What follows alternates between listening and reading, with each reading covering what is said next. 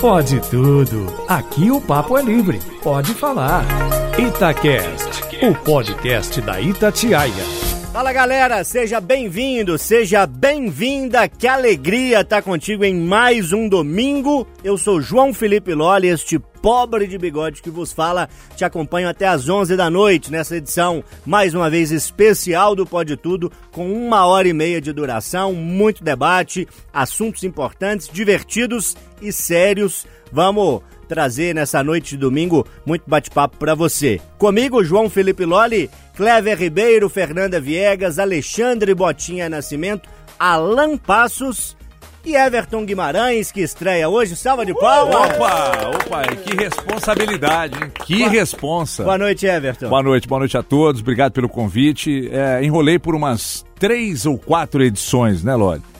Mas acabou acontecendo. É igual a sua história com a rádio, né? Quando você foi contratado há, há, um mês, já tem um mês. Já, mais de um mês. Mais de um mês, 40 né? dias. Isso. Eu me lembro de acompanhar e você dizer que já havia sido procurado em algumas circunstâncias e alguns outros momentos, acabou não acontecendo. Agora, pode tudo, foi a mesma coisa. Uma semana não deu, na outra estava o horário apertado. Hoje você está aqui, seja muito bem-vindo. Obrigado. Eu esperei o Michel voltar de férias, porque ele que intima, né? Ele que manda. Ele que manda né? a intimação. Ele falou, então você está intimado. Eu falei, então deixa eu ir lá. Não posso fazer o, o chefe triste. Ô meu caro, o pode tudo, é, eu brinco com os colegas que ele é 99% verdadeiro, porque não pode tudo, né? Não pode cometer crime, não pode xingar, não pode bater no coleguinha. Tirando isso, pode tudo, viu? Pode ficar à vontade. Ah, é? Pode soltar? Pode. Então pode vamos lá, cadê a bebida? a gente abre o programa sempre com uma música, né? Que eu peço para vocês pensarem numa canção, seja uma canção especial da semana, uma canção que marque essa data, uma canção que tem a ver com o tema, ou nada disso, já que pode tudo. Qual que é a sua música mais importante? Vai cantar pra gente? Então, é, qual a, a, a, o tempo que eu preciso cantar? Porque tem alguns trechos interessantes, eu vou tentar ser breve. Primeiro que a música é Amor para Recomeçar, do Frejá, que eu acho uma música extraordinária. Aliás, eu sou, eu sou de 74, né? Então eu vivi intensamente a época do pop rock nacional e me amarrava muito no Barão com o Frejá e depois continuei seguindo o Frejá e, e acompanho gosto muito, embora não tenha visto nenhum show. Amor para Recomeçar tem dois trechos, aliás, três trechos da música, eu até coloquei aqui para não cometer nenhum erro, é, que são muito interessantes. O início da música, que diz: Eu te desejo não parar tão cedo, pois toda idade tem prazer e medo, e com os que erram feio e bastante, que você consiga ser tolerante. Tá faltando, não tá? Eu acho nem, nem tanto faltando tolerância, mas eu acho que faltando respeito, mas se puder ser tolerante já ajuda. E tem um outro trecho aqui que acho muito, muito interessante, que acho que serve para todos nós aqui. No meio da música ele diz assim, ó: Eu desejo que você ganhe dinheiro, pois é preciso viver também, e que você diga a ele, pelo menos uma vez, quem é mesmo o dono de quem. Tem gente que se perde, né? Ganha dinheiro, mas vira escravo do dinheiro. Então a gente tem que contar pro dinheiro quem é dono de quem. Então, primeiro ele fala de amor para recomeçar, a importância do amor em tudo, recomeçar um relacionamento, recomeçar um trabalho, recomeçar um projeto. E aqui ele diz que, bom, a, recompensa por tudo é o dinheiro, mas você tem que explicar para ele quem é dono de quem. Vamos ouvir um trechinho do Frejá. Eu te desejo não parar tão cedo, pois toda idade tem. Deixa eu saudar Clever Ribeiro, que já é conhecido da casa, esteve conosco por diversas vezes, estava meio sumido. Domingão resolveu aparecer. Bem-vindo, um prazer ter você, querido. Muito obrigado, seu Loli. Um abraço aos amigos da mesa. Tamo aí, se convidar, a gente comparece. Você vai trazer o som de uma mineira, né? Exatamente, Infelizmente, viu? Infelizmente foi embora cedo, talentosíssima. Pois é, Loli. Caso se estivesse viva, Clara Nunes faria 80 anos nesse mês de agosto. Então a gente vai deixar uma homenagem aqui, uma música que eu gosto bastante, foi nascido e criado no Barreiro, nos sambas lá da região, e aí é o canto das três raças. Eu não vou arriscar cantar ah, aqui. Você canta bem. Não vou assassinar a música da Clara Nunes, senão o meu pai, o Kleber, ele puxa minha orelha lá também. Mas é uma frase interessante dessa música é que é, diz que o povo brasileiro, quando pode cantar, canta de dor. É uma frase né, que me marca muito porque o povo brasileiro sofre bastante, trabalha bastante e quando sai para se divertir em uma festa, em um show, com os amigos, é, é, sofrimento. É, é, sofrimento e expressar, né, jogar tudo para fora o que, que a gente vem sofrendo aí. É o canto das três raças hoje. Fora a luta dos inconfidentes pela quebra das correntes. Salve, Clara Nunes. Salve Alexandre Botinha Nascimento, que mais uma vez está com a gente. Alegria ter você nessa noite. Bom domingo. Salve Loli, bom domingo para você, para todos os convidados aqui, também para os nossos ouvintes. E sempre um prazer estar aqui, uma delícia participar do Pode Tudo, esse bate-papo aqui bem gostoso. O Botinha me confidenciou essa semana que nós estamos espremendo demais a massa cerebral dele. tem que pensar em manchete para o jornal, tem que pensar nos temas do Conversa de Redação. A gente está junto com a Alessandra Mendes no programa Itatiaia agora, tem que pensar em entrevista, tem que fazer manchete, tem que pensar em tema de pode tudo. Haja massa cerebral, hein, Alexandre? Não é? E alguém ainda pegou meu tema aqui que eu tinha escolhido. é. Um bastidor pro ouvinte, né? O que tá mais atento e acompanha a gente há mais tempo sabe. Todo mundo propõe o tema e manda só para mim, para nenhum colega saber o tema do outro, pro debate ser feito aqui no calor do momento o Botinha disse que tinha muitos temas na cabeça. Quando ele foi me mandar o tema na hora do programa, já tinha alguém com o tema dele. É, na verdade, eu queria roubar o tema da pessoa, né? Mas, enfim, acabei pegando um outro tema aqui, Seu que também vai ser legal. Seu tema vem já já. Primeiro eu quero a sua música. A minha música também do pop rock nacional, como a música do Everton, mas é do Titãs. E eu queria colocar uma versão do acústico que o Titãs é, gravou com a Rita Lee. Que bacana. Que é a música Televisão, né? Que tem uma letra um pouco, um pouco polêmica aí, né? Que, que diz: A televisão me deixou burro, muito burro demais. Agora todas as coisas que eu penso me parecem iguais. O nananã que a gente tanto gosta, né? Nananã eu sempre sei cantar.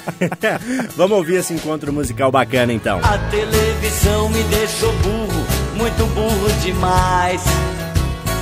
Alan Passos de Freitas, que passou o seu primeiro dia dos pais na semana passada, que nessa semana tem outra data especial que eu tô sabendo para comemorar. Boa noite, bem-vindo. Boa noite, seu Loli, boa noite aos amigos, boa noite a quem tá nos ouvindo em casa ou em qualquer outro lugar. O Pode Tudo é sempre uma delícia, né? E tem data especial mesmo essa semana, o senhor sempre atento. É graças a essa data que eu trouxe a música. Na quarta-feira, dia 24, completo três anos de casado com a Daia. E a gente tem uma música que é referência, marca desde o início do, do relacionamento, porque a gente tem em comum o gosto por música velha.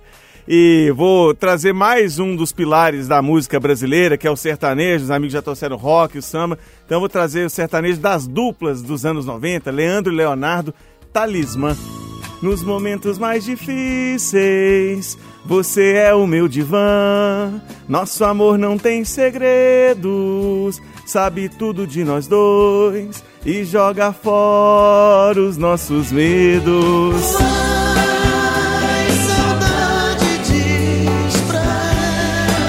Fernanda Viegas, te deixei por último, porque você é a membra, se é que existe essa palavra, junto comigo mais antiga. A gente tem hoje uma formação diversa aqui no Pode Tudo desse domingo, por isso você fica por último, viu? Mas você é muito querida, você mora no meu coração, tá bom? Que lindo, Loli, obrigada, viu? Boa noite para você, para os colegas, para os nossos ouvintes. Eu tô aqui encantada, né, com esse romantismo todo do Alan Passos Contagia, e vou seguir né? no, no caminho dele você também. Tá aí também? Também tô nesse hum. caminho do hum. romance. Semana passada fui visitar o meu pai, tive com parte da minha família e a minha tia mais velha da família do meu pai, tia Vander, ama essa música de Guilherme Santiago. E ela dança, entendeu? Assim, a música e tal, uma festança danada. Ela transforma o nosso momento em uma coisa muito maior e muito especial. Essa é difícil, vou tentar cantar. Vocês podiam me ajudar, inclusive, porque eu sei que vocês conhecem no fundinho, no fundinho vocês conhecem ela também. Faz a segunda voz aí, ela. me deixou assim, sombra na escuridão arrancou de mim a paz, o sorriso e a razão. Todo mundo sabe agora. Oh, oh, oh, oh, ah.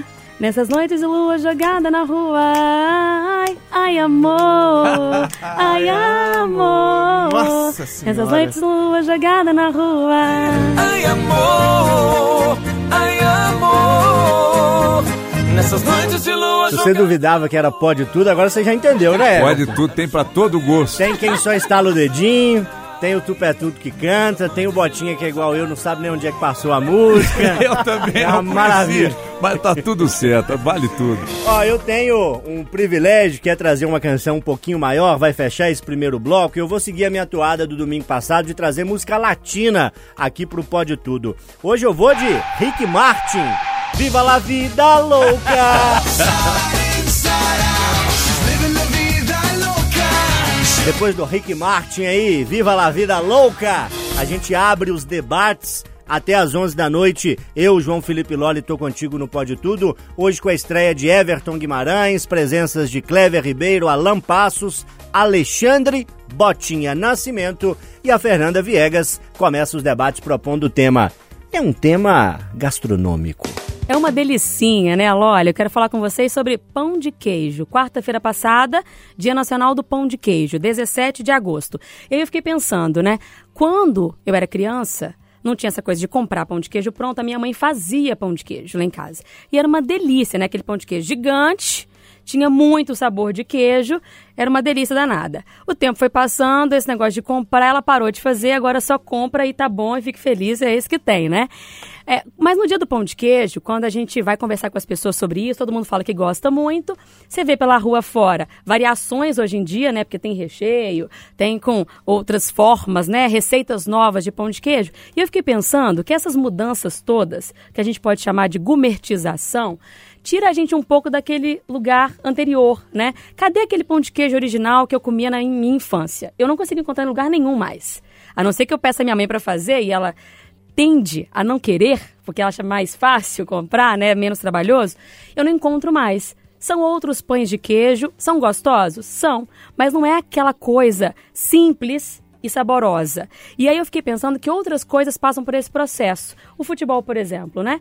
Todo mundo ia no campo antigamente. Hoje em dia é uma coisa caríssima, né? Os estádios foram reformados, parece que deu um estalo e o ingresso que custava 10, hoje custa 50, 60 e as pessoas não têm mais acesso àquela situação que a gente teve no passado. Vocês conseguem lembrar outras coisas que passaram por esse processo e a gente não tem mais aquilo que era bom, não era ruim não.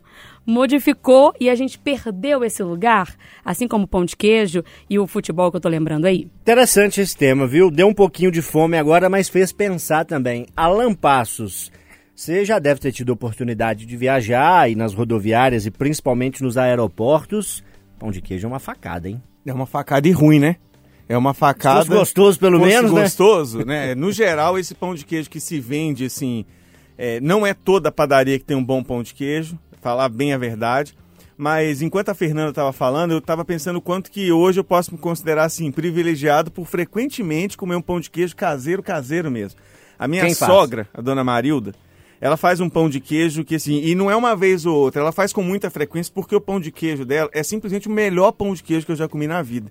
E olha que eu tive boas referências de, de pão de queijo também na infância, mas a minha mãe que fazia e faz um pão de queijo gostoso, falou, é o melhor pão de queijo que, que eu já comi. Então ela já me deu essa autorização de transferir esse título para, para minha sogra. Inclusive, até já falei isso com ela algumas vezes. Ela tinha que fazer vender a receita para que uma indústria fizesse o pão de queijo da avó Marilda. Aproveitar isso tem que passar adiante.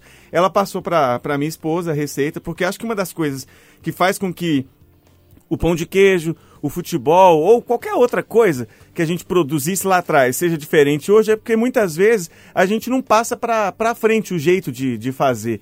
É, a, aquela aquele costume de fazer um livro de receitas escrito, a gente ainda no Brasil, no geral, tem é uma mania de registrar pouco as coisas. A nossa história escrita comparada a outros países, por exemplo, ainda é muito, é muito pequena. Então acho que passa por aí também. Quem tem a oportunidade de preservar a tradição, eu sou um cara que não me considero um saudosista para tudo, acho que a modernidade tem que ter espaço.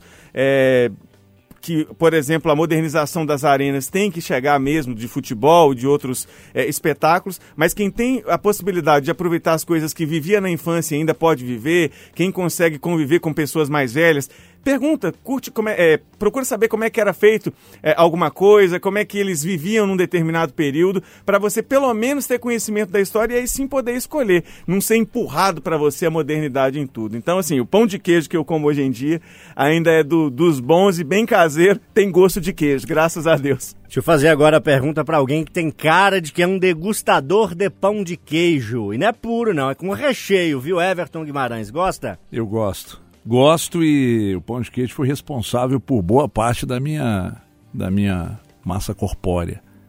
Porque eu sou apaixonado por pão de queijo. Aliás, eu sou muito, eu sou apaixonado pelas tradições mineiras, né, em geral. E o pão de queijo eu ainda, eu ainda faço muito consumo do pão de queijo. É, sou uma voz contrária a você, Diego Costa, quando passou pelo Atlético. É, tempos depois, numa entrevista, disse que pão de queijo é, era um produto ruim. É que você comeu pão de queijo ruim, feito com essência. Mas o que faltou ao pão de queijo que você comeu era a essência do preparo bem feito, com amor, como as nossas mães e avós sempre, sempre fizeram. Mas tem muitos congelados, gourmetizados, como a Fernanda disse, que são, que são bons. É, eu, eu, eu gosto e, e aí pega, me remete à, à questão do pão de queijo, né, que a minha mãe também fazia, a minha avó também fazia. Hoje a gente aproveita o congelado, por quê? Porque o tempo. O tempo. A gente, a gente precisa ganhar tempo para tudo. Então você quer um negócio mais rápido. O mais rápido é pegar congelado, colocar lá, assar e comer. Enquanto Agora, o pão de queijo tá assando, tá escutando podcast, tá ligando pra fonte, tá Muita cuidando gente. do filho, arrumando a casa. E agora muita gente ouvindo a gente comendo pão de queijo. Aquela carne que sobrou do almoço, de domingo, do churrasco de domingo, você coloca no pão de queijo e tal. Mas pegando uma carona na história do pão de queijo, tanta coisa da época, né, que muda. Mas o que mais me chama a atenção é que muita coisa mudou para muito pior. Hoje, é, uma bala que era bacana na nossa época dos anos 80, hoje ela é horrível, porque para entrar no mercado e competir precisa piorar a qualidade, senão você não, não, não ganha competitividade no mercado. Então, outros produtos que chamavam a atenção, como um pão de queijo tradicional, hoje não existem mais. Você não tem mais bala soft, você não tem mais aquele chicletinho azedinho, você não tem mais o, o, o chiclete plock, você não tem um monte de outros produtos da época. Né? E passando também pelo assunto a gente pode seguir pelo assunto do pão de queijo, ao que remete, eh, se é gourmet ou se não é, se é bom ou se não é, vai nos produtos da época e caio no duro golpe do pão de queijo, que não tem queijo, que é vendido muito caro, principalmente, eh, eu acho que os, os, os de rodoviárias são melhores que os de aeroportos, seguramente. Né? Os de aeroportos não tem queijo, não tem amor e tem preço muito alto. Ô Clever Ribeiro, onde é que a gente acha um pão de queijo bom lá no Barreiro, hein? Dá pra achar, você pode encontrar na padaria Diamante lá, né? Perto da Via do Minério ali. e seguindo nessa linha, Loli, eu fiz uma matéria umas duas semanas atrás que aqui em Belo Horizonte tem uma franquia de pão de queijo a um real. Já ouviram falar desse pão de queijo a um real?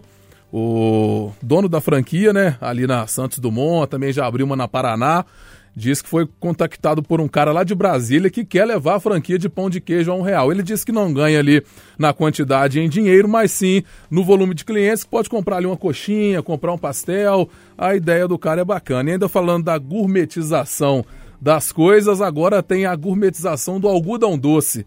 Já ouviu falar? Gente. Tá chegando uma franquia aqui em Belo Horizonte, que já tem em muitas cidades do país. Tá chegando aqui na capital, que vende aí o algodão doce a 20, 30 reais mais ou menos. E que ele é grande, É, é um muda. kit? Vem É- quantos É a doce? máquina. Uai.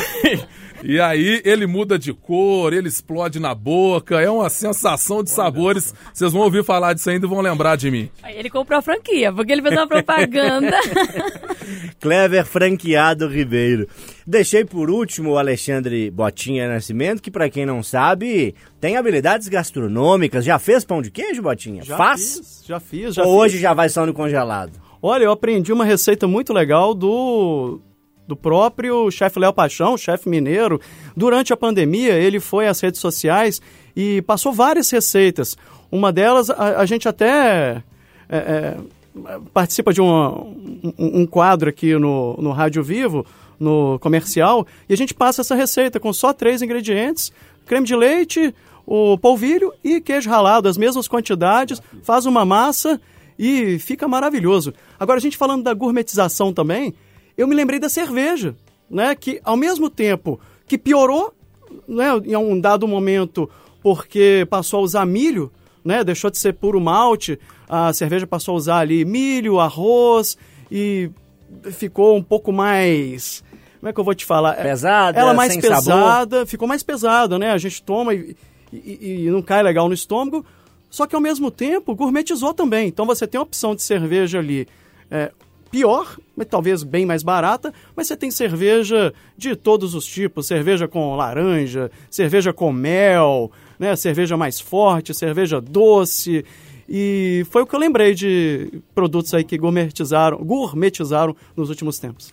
Deixa eu passar para Fernandinha Gourmet Viegas encerrar essa discussão pra gente aqui nesse bloco. Não, pois é, fiquei feliz que vocês concordam comigo de alguma forma e talvez a gente tenha que mudar, às vezes, de estado um pouquinho, estar fora, para que a gente incentive as pessoas a produzirem o bom pão de queijo. No caso da minha mãe, a gente morava na Bahia na época. Então, se ela não fizesse, a gente Não não, teria pão de queijo, não tinha outra opção, né? Agora, com essa coisa aí de comercializar em qualquer lugar, a gente consegue encontrar, mas espero que a gente se incentive com essas datas a tentar voltar, pelo menos em algum momento, nessas semanas, né, a fazer o original. Ô, gente só gosta. rapidamente, tem que. Existe o dia do pão de queijo, né? Sim. Ah, recentemente Foi a gente comemorou na quarta-feira. Mas não existe o dia do Diego Costa. ressentido, ressentido. Eu prometo que se sobrar um tempinho no final do programa, eu vou fazer uma enquete que eu tenho feito aqui, sempre que sobra um tempinho. Pão de queijo vai ser o tema, aguarde e verás. É isso, turma! Que bom que você tá com a gente ainda, viu? Pode tudo! Tem sido especial nesses últimos domingos, pouquinho maior. A gente tá indo das nove e meia, logo depois é, das repercussões do futebol, do pós-jornada, da grande resenha. Entra o Pode Tudo até 11 da noite, debatendo os principais temas da semana, com argumento, com informação, com muito bom humor e reverência. Para isso comigo, Everton Guimarães, Clever Ribeiro, Alan Passos, Fernanda Viegas e o Alexandre Botinha Nascimento, que antes do noticiário deu um spoiler ali do tema. Peço que você retome a palavra, Botinha, e explique um pouco mais demoradamente por que, que você quer discutir televisão aqui na Itatiaia agora. Loli, eu gostaria muito de, de discutir porque já é uma tendência, né? A gente tem visto é, a televisão perder bastante audiência para as plataformas de streaming. Hoje você conversa com, com os amigos, todo mundo assistindo uma série. é, e assim, você pergunta, ah, mas você assistiu tal coisa na TV? A pessoa, não, não, não- não lembro muito bem, eu não assisti. E queria saber o que, que os amigos estão assistindo. Se, se- se estão assistindo mais o streaming, a TV e o que vocês assistem na TV. E por que será que a TV tem perdido essa audiência? Essa pesquisa que eu trouxe é nos Estados Unidos, mas é uma tendência mundial. E queria saber a opinião de todos vocês. Deixa eu começar pelo Everton Guimarães, convidado especial que estreia no Pode Tudo. E você, claro, já está acostumado a acompanhá-lo, não só no rádio, de outras emissoras já há bastante tempo, como também na televisão, onde é sucesso no programa esportivo da TV Bandeirantes. É os donos da bola na versão mineira, né, seu Everton? Donos da bola, jogo aberto já há 10 anos. é, e, e maluco pela, pela história da TV. Agora, eu, eu vendo essa situação de, de Estados Unidos e, e ser uma tendência, é que há uma diferença muito grande entre o que você tem de internet nos Estados Unidos e o que você tem. Eu estou falando de qualidade de sinal, né? Aqui no Brasil. A gente dificilmente vai alcançar é, a cobertura e a qualidade do que eles têm lá por aqui. Logo, a tendência é de que aqui continue sendo 93% da população, dois pontos para mais, dois pontos para menos, que não abandonam, que assistem TV aberta com frequência. Quase 210 milhões de pessoas acompanham TV aberta no, no- no- país. Então a gente está falando de números muito expressivos para algo que muita gente há muitos anos fala que está acabando. É que nem a história do rádio. O rádio vai acabar, o rádio nunca vai O acabar. rádio já acabou umas três vezes, Umas né? três Quando surgiu vezes. a televisão ia acabar, quando surgiu a internet, A ia internet, acabar, exatamente. quando surgiu o streaming vai acabar. vai tá se só se moldando. reinventando. É, vai se moldando, vai se reinventando, mas não acaba. É, detalhe: nas últimas pesquisas feitas, a TV aberta cresceu quatro vezes mais que o streaming no Brasil. Então, você está vendo que não adianta, gente. Nós temos aqui um dia eu fiz uma crítica a uma transmissão de um, eu não sei, era algum jogo do Grêmio na Libertadores, ou se era um Grenal, não me lembro, que estava só no Facebook. Eu fui pro Twitter e bati. Porque é muito legal pra gente que está em Belo Horizonte, pra nossa bolha, que tem 4G, agu- em alguns lugares 5G, é muito bacana. Mas e quem está no interior, que mal tem o 3G? Como é que vai assistir um jogo desse tamanho? né? Então, baseado nisso, eu acho que como nós não temos qualidade de sinal no Brasil, a TV aberta vai continuar sendo um canhão no Brasil. Quase 80% do tempo do brasileiro que está disposto a assistir alguma coisa, ele assiste na TV aberta ou na TV fechada. Ou seja, aqui eu acho pouco provável que o streaming bata a TV aberta. Acho muito pouco provável. Ô Clever Ribeiro, você se sente confortável para compartilhar com a gente qual que é seu programa de TV favorito? É um jornal, é uma novela, é um filme, é um programa de auditório? Ou você não é muito fã da TV? Não, sou muito fã da TV e Eu são os telejornais, né, Eu Loli? gosto demais da TV. Para nossa profissão são os telejornais. A esposa lá em casa até briga que eu chego já ligando no telejornal e Aí acaba de uma emissora, muda pra muda outra. pra outra e vai descendo os canais ali. E aí chega na hora da novela, ela fica esbravejada e sobe lá. Vira onça. Vai, vira a Juma, mete a Juma. E aí vai assistindo a de cima, porque o telejornal a gente não pode largar por causa da profissão, né? Mas eu também concordo com o Everton, acho que a televisão brasileira ainda vai durar aí bons anos, 20, 30 anos aí até ter um sinal de, de internet compatível aqui. E aí depois eu acho que a TV vai também migrar para dentro da internet. Os sinais serão desligados, né? O, o analógico já foi, o digital será desligado, e aí a gente vai acompanhar a TV também pela internet. Talvez a gente até se livre das propagandas, né?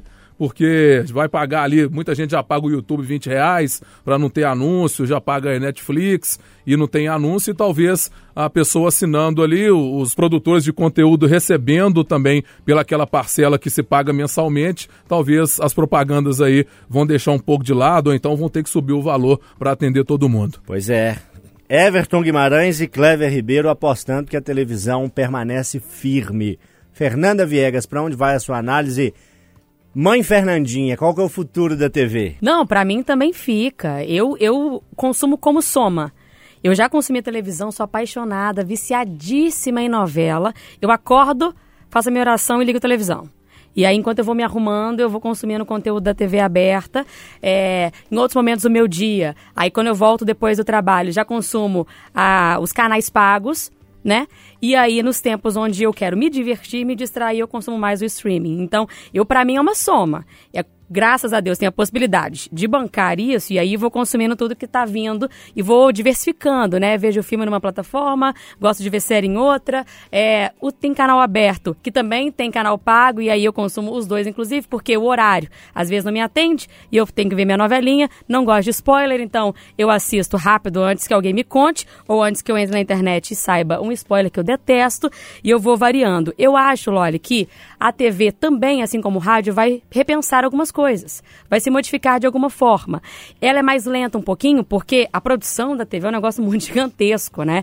Você dá conta de imagens e tal. A gente tá vendo aí a novela Pantanal, por exemplo, aquilo ali são fotografias maravilhosas, o cenário é muito bem pensado, o que você tem de imagem, de qualidade de imagem ali é um negócio fantástico. Para fazer isso, demanda-se muita tecnologia, demanda-se tempo, é um processo muito maior do que em rádio. Não que rádio não seja também trabalhoso, mas tem esse processo. Então eu acredito que a televisão vai permanecer por muito, muito, muito tempo, só que ela vai ter que fazer algumas mexidinhas, algumas reavaliações e contar também com o apoio da internet para ela se manter aí. Agora, me chama muita atenção também a questão do streaming, que é assim: hoje eu consigo pagar, tô mantendo. Se amanhã aperta, faço o quê? Cancelo. Fica um tempo sem. Deu para fazer de novo? Assina.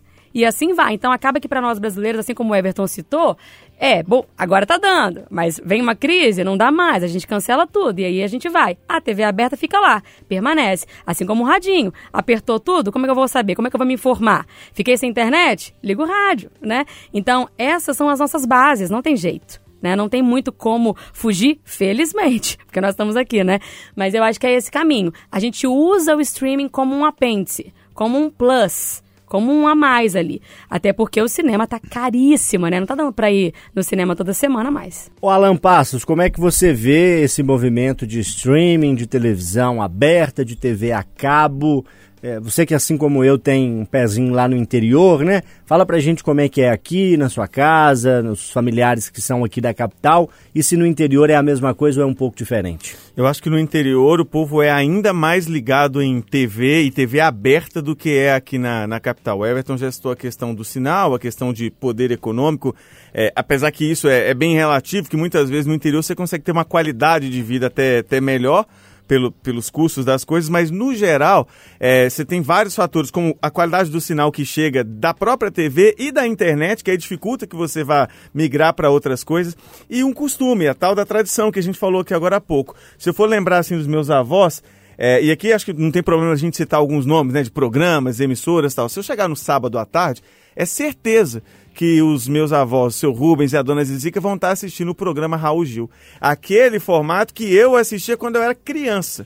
Ah, mas não mudou o formato. Pode ser porque ele não percebeu a necessidade de mudança para um determinado público. Senão, não fazia sucesso. Senão, a Ana Maria Braga não estava tantos e tantos anos com o sucesso estrondoso que ela tem nas manhãs da, da Globo. E por aí vai. É, e os reality shows brasileiros, eu acho que são é, de uma qualidade muito boa pelo que se tem assim para TV aberta. A gente está falando aqui de uma TV aberta, é um produto que a pessoa é, não paga para ter acesso. Então, acho que a TV aberta brasileira ela entrega um produto de muita qualidade diante do que a gente está falando que é algo gratuito.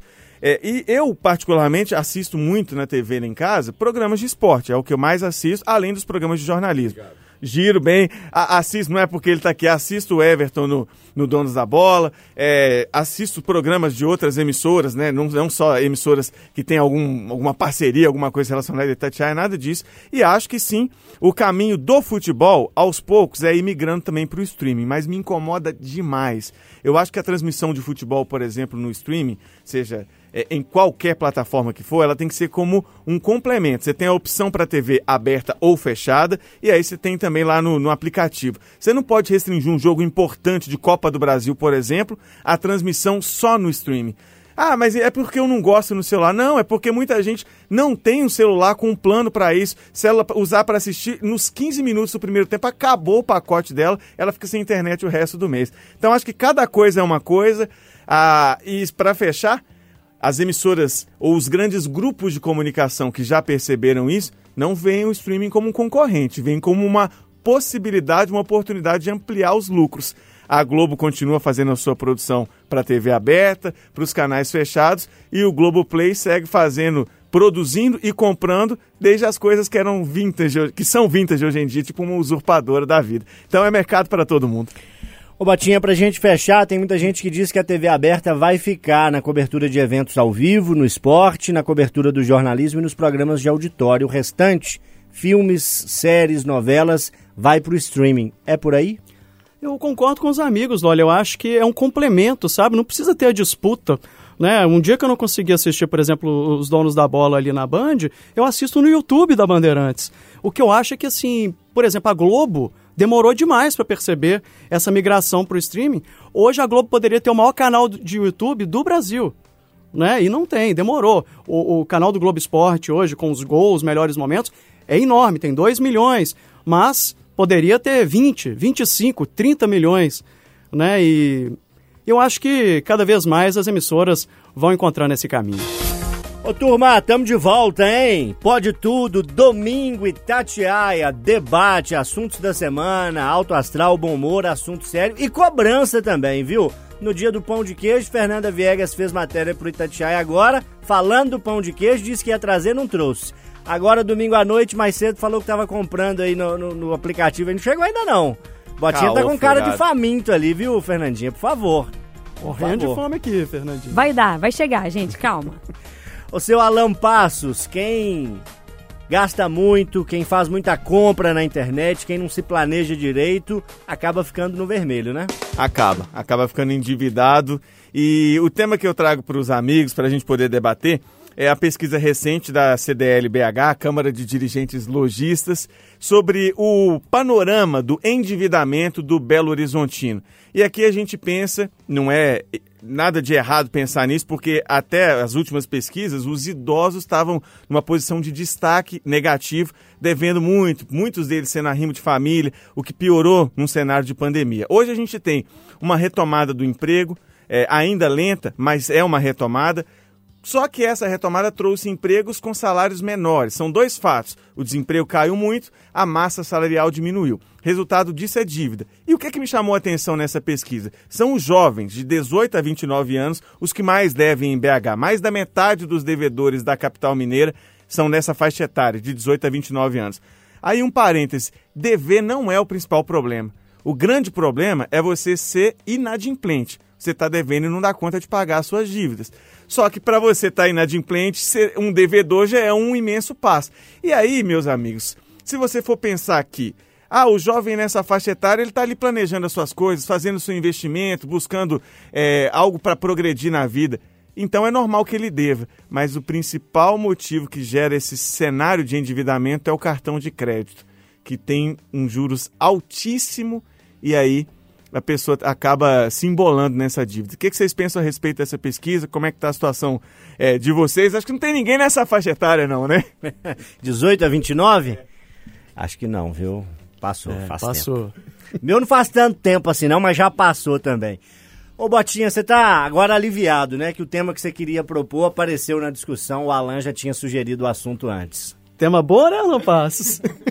Vocês dois são, entre nós aqui, eu conheço um pouco menos o Everton, mas acho que entre nós aqui dá para afirmar que vocês são os dois que mais têm afinidade com finanças, com mercado financeiro, é, apostas, etc. Vocês têm muita familiaridade com esse, com esse assunto, né?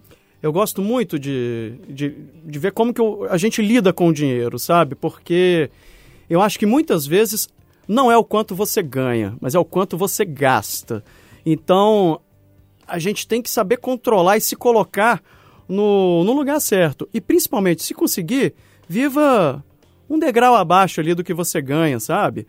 Olha, você ganha para pagar um aluguel de 1.500, 2.000, talvez, quem sabe não, não é melhor pagar ali um de 1.200, conseguir guardar um, um dinheirinho, investir, aplicar aos pouquinhos, sabe? Bom, agora falando sobre a pesquisa em si, o endividamento não é um problema, como diz o, o Alan, porque nessa idade é sim que ah, as pessoas fazem financiamento de carro, eh, financiam apartamentos, se casam.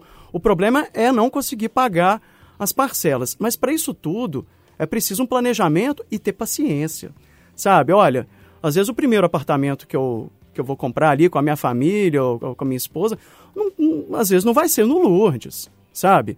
Olha, vamos pegar um apartamento num bairro mais periférico, a gente vai pagando aos pouquinhos, depois vende o apartamento, dá de entrada no outro, vai pagando aos pouquinhos também, Progredindo. vai progredindo, ou então vai investindo dinheiro e, e pagando um aluguel até você ter condições de comprar um apartamento à vista, ou então juntando com o seu fundo de garantia, se você conseguir né, um, um- um- emprego com carteira assinada. E essa questão dos idosos não estarem mais tão endividados, para mim é uma grande novidade, sabe?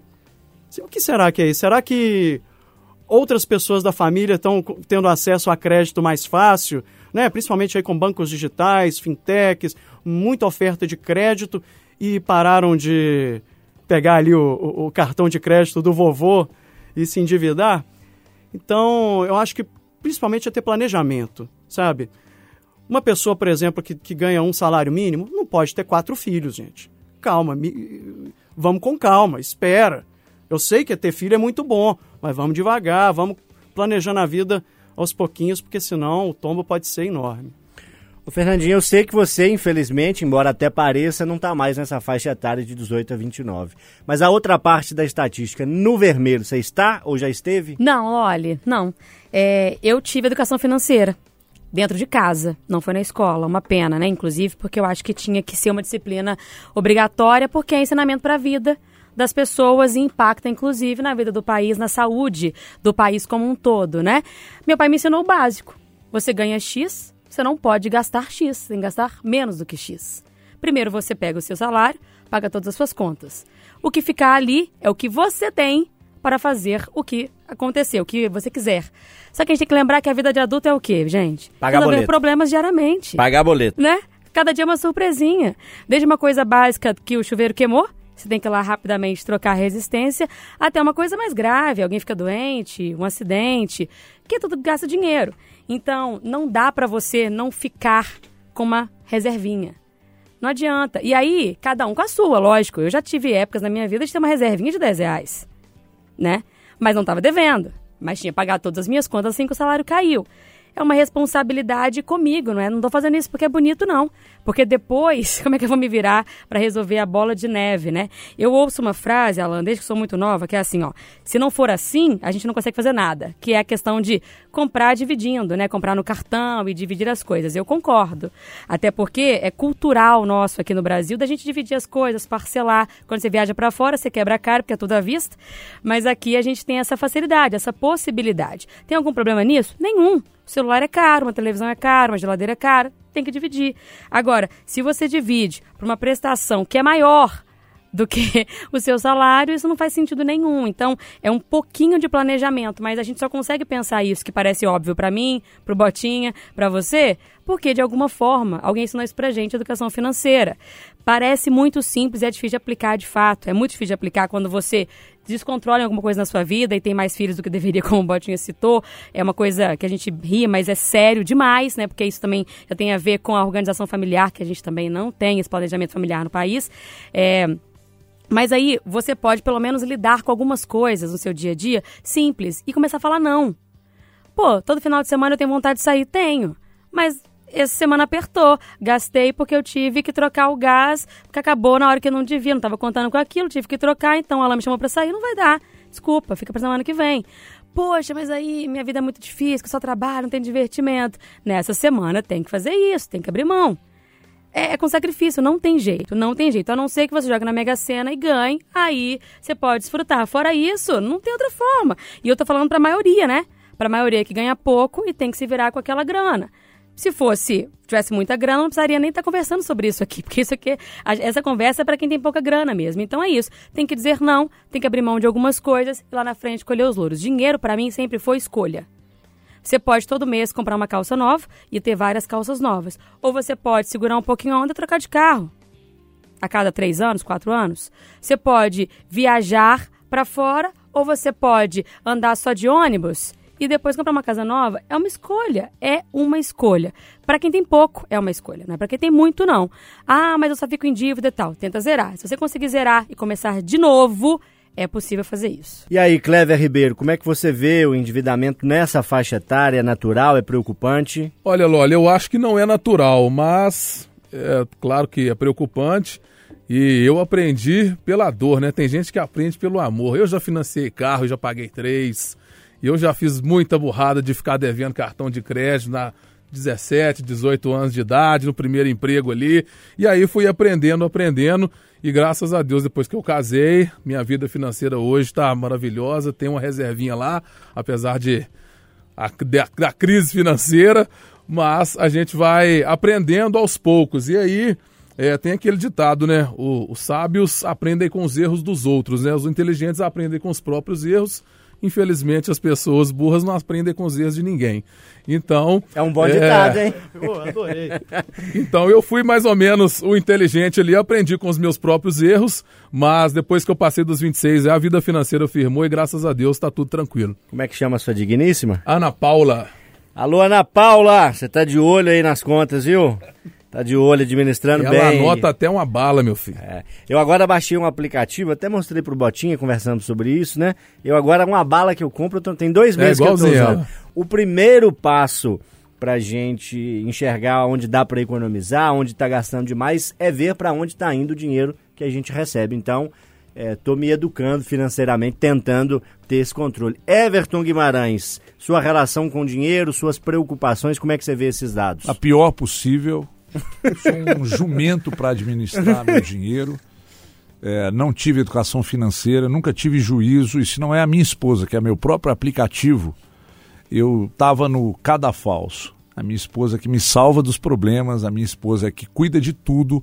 Eu não sei quanto eu ganho, eu não sei, eu não sei mesmo. E não é que eu ganhe muito, é que eu não sei mesmo. Ela cuida de tudo, ela controla tudo, porque se estivesse na minha mão, eu se, seguramente estaria numa situação muito complicada. Agora, é, eu sempre coloquei na minha vida a, a seguinte questão: eu tenho vontade de ter alguma coisa. O que, que eu preciso fazer para conseguir? Economizar o que eu já ganho ou buscar forma de ganhar mais? E aí eu fui buscando formas de ganhar mais. Então, é, isso, isso, isso meio que veio norteando a minha vida financeira desde muito cedo.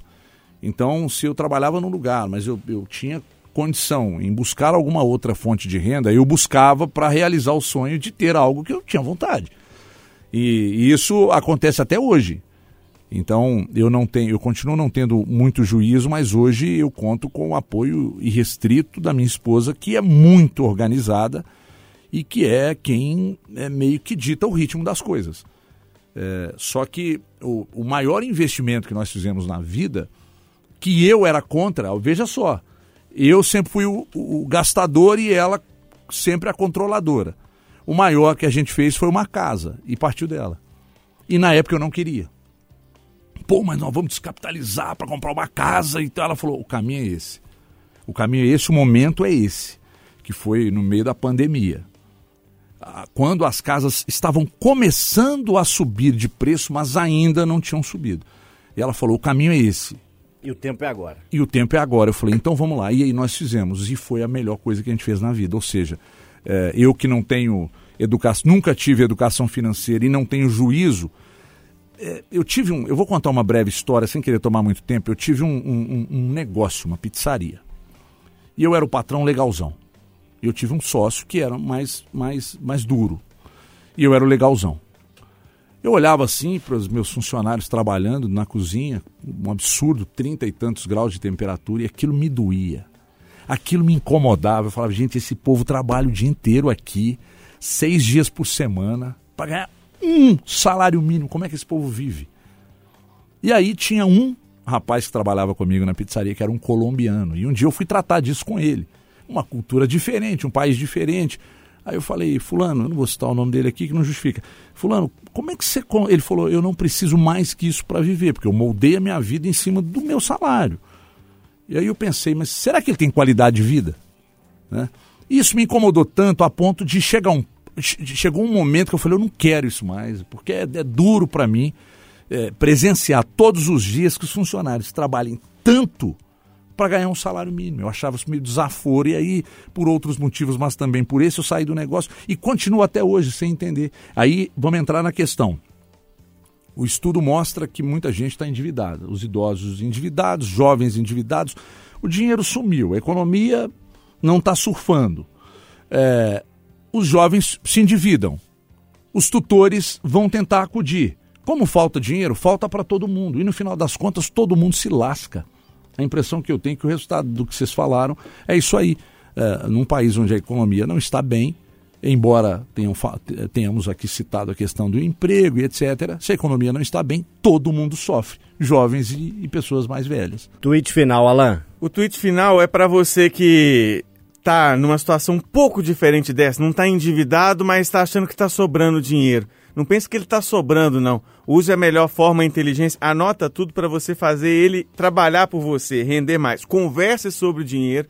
É preciso falar sobre, sobre dinheiro. E para fechar, Loli, meu pai sempre me ensinou o que a Fernanda falou há pouco: que quem não tem dívida não cresce. Mas, para nunca fazer uma dí- dívida que você tenha alguma dúvida de que pode pagar.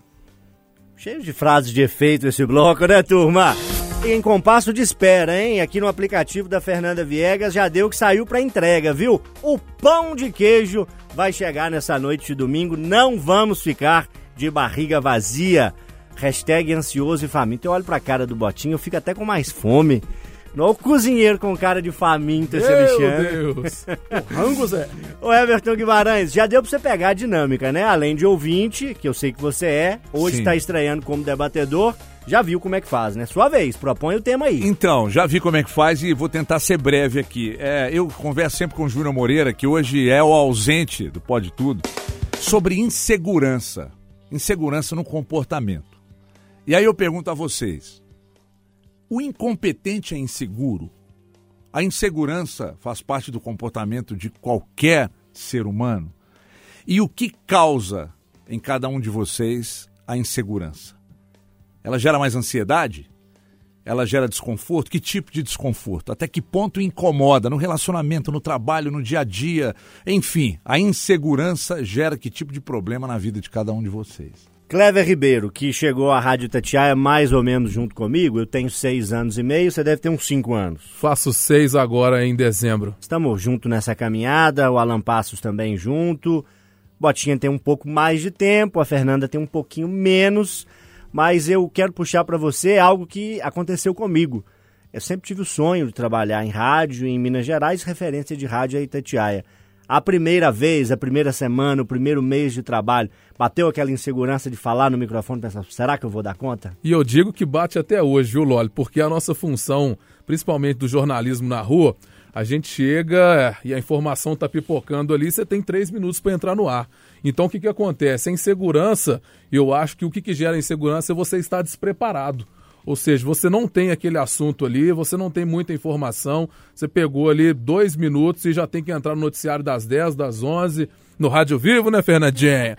Então, eu acho que o despreparo gera insegurança. E a insegurança gera tremedeira, gera gagueira, gera é, inconsistência de fala, gera uma série de fatores que aí é, abalam o psicológico do ser humano mesmo. A partir do momento que você está mais preparado, tanto no relacionamento, quanto na vida financeira, quanto no trabalho, para apurar uma informação igual é o nosso caso, eu acho que a coisa melhora e a insegurança vai embora e a gente consegue tocar tudo. Você que pediu a Ana Paula em noivado, em casamento, foi natural ou foi ela que te pediu? Rapaz, isso é uma briga lá em casa até hoje, que eu Ah. não pedi ela em casamento, eu já casei direto. Sem pedir mesmo. Namorei muitos anos, mas aí já casei direto foi e direto. ela ah, me cobra até hoje que eu não ajoelhei no- no- aos pés dela, né? Então não teve insegurança, Não assim, foi teve, mais não. natural o caminho, né? Mas no dia do casamento Olha as pernas Loli. tremeram. Olha o Loli trazendo o assunto, né? Deixa, até gaguejou. É, A insegurança manifestou agora. Igual aquele disco mixado de DJ, né?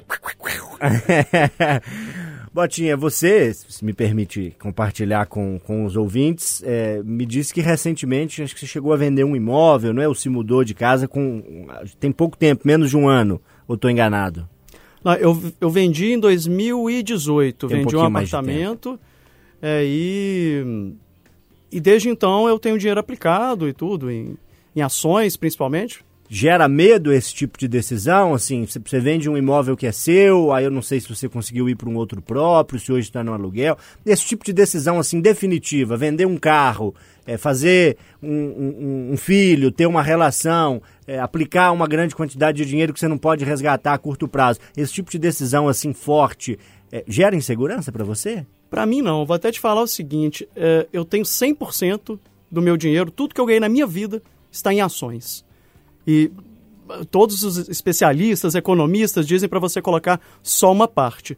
Eu não. Eu, eu, eu tô tão seguro do que eu estou fazendo, porque estudo muito, que eu acredito muito mais eh, que eu posso prosperar com meu dinheiro em ações de grandes empresas, empresas boas, eh, metade do dinheiro em empresas de energia elétrica, que é um setor que não vai ter problema no futuro. Então acho que não é isso que me eh, provoca insegurança. Sabe o que, que, que, que me, me, me, deixa com medo? O quê? é excesso de sinceridade, sabe? Eu sou muito sincero, as pessoas me perguntam qualquer, qualquer coisa que você me perguntar, eu te respondo.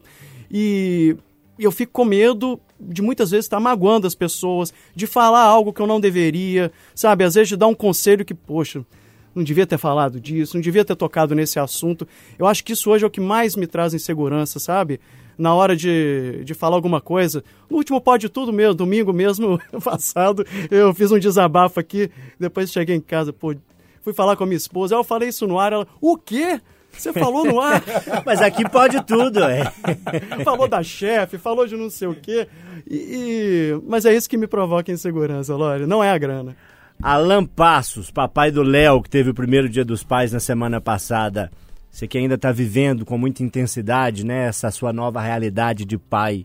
Traz insegurança? Traz, traz muita insegurança e no meu caso, a insegurança é de você tentar entender o limite em não, em não estar sendo aquele pai, entre aspas, tá, pais, bobo de primeira viagem que qualquer espirro da criança quer levar ao médico e também por isso, por achar que é preciso dar um tempo, não virar o pai negligente. Então, ser pai é, é uma ansiedade é, diariamente. Na carreira profissional, Loli, você me conhece há bastante tempo, é, eu, acho que eu não tô mais. tô satisfeito, tô feliz no que eu tô fazendo, mas se você me perguntar lá atrás, era um sonho seu ser um apresentador de um jornal na Rádio Itatiaia? Eu vou te dizer que não, porque eu achava que eu não tinha capacidade para isso. Sempre foi um sonho trabalhar em rádio, mas eu tive que lidar com isso, é, com essa ansiedade que provoca insegurança. Eu acho que o que o Clever pontuou tem sentido, mas eu vejo que é o contrário. Na minha visão, não é a insegurança que gera ansiedade. Eu acho que é a ansiedade que gera a, a insegurança. E acho que a ansiedade até como transtorno mesmo, como transtorno é, para ser tratado, seja como a pessoa quiser. Seja na base da fé, na base da psicologia, da psiquiatria, enfim. Mas é um- no meu caso foi assim. Eu descobri que eu tenho um transtorno de ansiedade e isso me atrapalhou em muitas coisas na vida. Na primeira vez que eu fui narrar um jogo, por exemplo, na primeira vez que eu falei no ar aqui na, na Itatiaia, eu não sou aquele tipo de profissional que chega chegando. Você precisa entender as suas características. É, tem gente que chega e no primeiro dia mostra a que veio.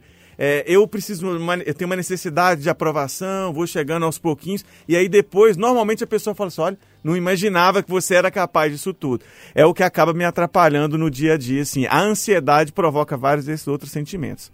Fernanda Viegas, eu já te conhecia profissionalmente há um tempo, tenho tido um contato mais próximo com você desde que você eh, passou a ingressar, desde que você passou a integrar o time aqui da Rádio Itatiaia, e eu percebo em você algumas virtudes, várias, né? Eh, Entre elas a organização. Eh, percebo que você é muito organizada com as coisas eh, com as quais você se envolve, com seus compromissos de trabalho. Isso é um traço positivo, é uma qualidade, é um reflexo talvez de um pouco dessa insegurança que a gente debate aqui? Olha, eu não sei funcionar de outra forma, viu, Loli? E aí, quando eu não consigo planejar, isso me deixa insegura. A falta de planejamento, de organização, me tira um pouco o chão, fico um pouco perdida. A outra questão é estar um pouco cega. Não saber aonde eu estou me metendo, onde eu estou entrando, o que, que vai acontecer amanhã que ninguém me contou, e isso me deixa um pouco insegura também.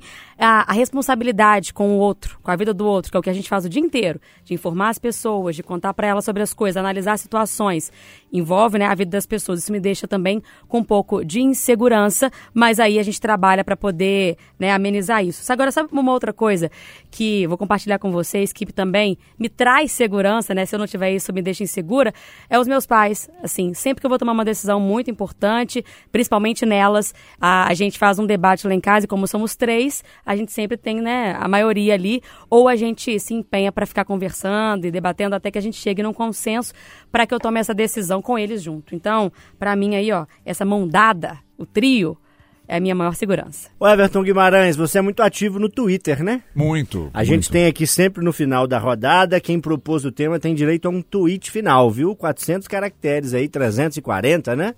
Tô contando, viu? Então vamos lá. A insegurança, insegurança para mim tá ligado diretamente ou ligado diretamente ao medo. Sentir medo às vezes é bom, né? Porque você deixa de fazer muita bobagem na vida porque você tava com medo. Agora, tem uma coisa que me chama a atenção, isso vale para relacionamento, para ambiente de trabalho. é, e eu sempre acho que nem todo inseguro é incompetente, mas todo incompetente é inseguro, seguramente. Então, é, num relacionamento, tem que ter competência para administrar um relacionamento, para não ter, gerar insegurança. Ambiente de trabalho é a mesma coisa, né? É, é, o inseguro atrapalha o ambiente de trabalho, a insegurança atrapalha um relacionamento. Então, é, eu acho que é uma coisa que precisa ser muito tratada. E uma coisa, para fechar, que eu falava muito com o Júnior Moreira, que é o ausente, como eu falei antes, a gente conversava muito sobre a insegurança que faz a gente, às vezes, e eu acredito que, eu não vou dizer que todos aqui pa- tenham passado por isso. Você já se pegou pensando, será que eu sou uma fraude? A insegurança gera isso. A insegurança, olha que eu não tenho informação nenhuma para analisar, mas é pelo menos em mim. Você olha no espelho e fala, cara, eu sou uma fraude, eu não sou isso que muita gente diz que eu sou. E eu falo muito com o Júnior sobre esse assunto, né? Isso, isso vem da insegurança, atormenta a nossa vida. Mas você é bom mesmo, viu? Obrigado, Botinho. Que isso. Tem pão de queijo pra todo lado. Vou fazer uma pergunta de pão de queijo daqui a pouco. Essa aí vai pegar a turma de surpresa. É minha vez de surpreender a turma. Só que agora o Clever Ribeiro propõe o debate. Fala aí, Clever. Você vai falar de cabelo, garoto? Eu tô Ah, percebendo acredito. essa turma aqui, o Everton tá com o cabelo bonito ali brilhando, Alan Passo Nem nem se fala. fala, ele é o, o rei do tupete aqui na Itatiaia. E essa mecha branca o do Botinho Botinho é um também charme. sensacional, o meu já tá caindo, né? Eu tô junto com você. Mas a gente vai anos- caminhando, o meu já tá piorando, o Fernandinho ainda tá legal. Mas aí é o seguinte, nessa semana saiu agora uma notícia bastante inusitada, para não dizer bizarra, que um especialista lá de Londres está fazendo um tratamento, especialista em cabelos, né? Fazendo um tratamento com sêmen de touro. Já ouviu falar isso? Pra cabelo não, né? Já, Pra cabelo, é. Inclusive a turma do cavalo aí vende isso muito caro, né? A galera Sêmen do de agronegócio, touro. né? Pessoa prepara ali, congela, descongela, e aí tira o cheiro. E diz que é bom, né? É, é, passa tipo um condicionador, não?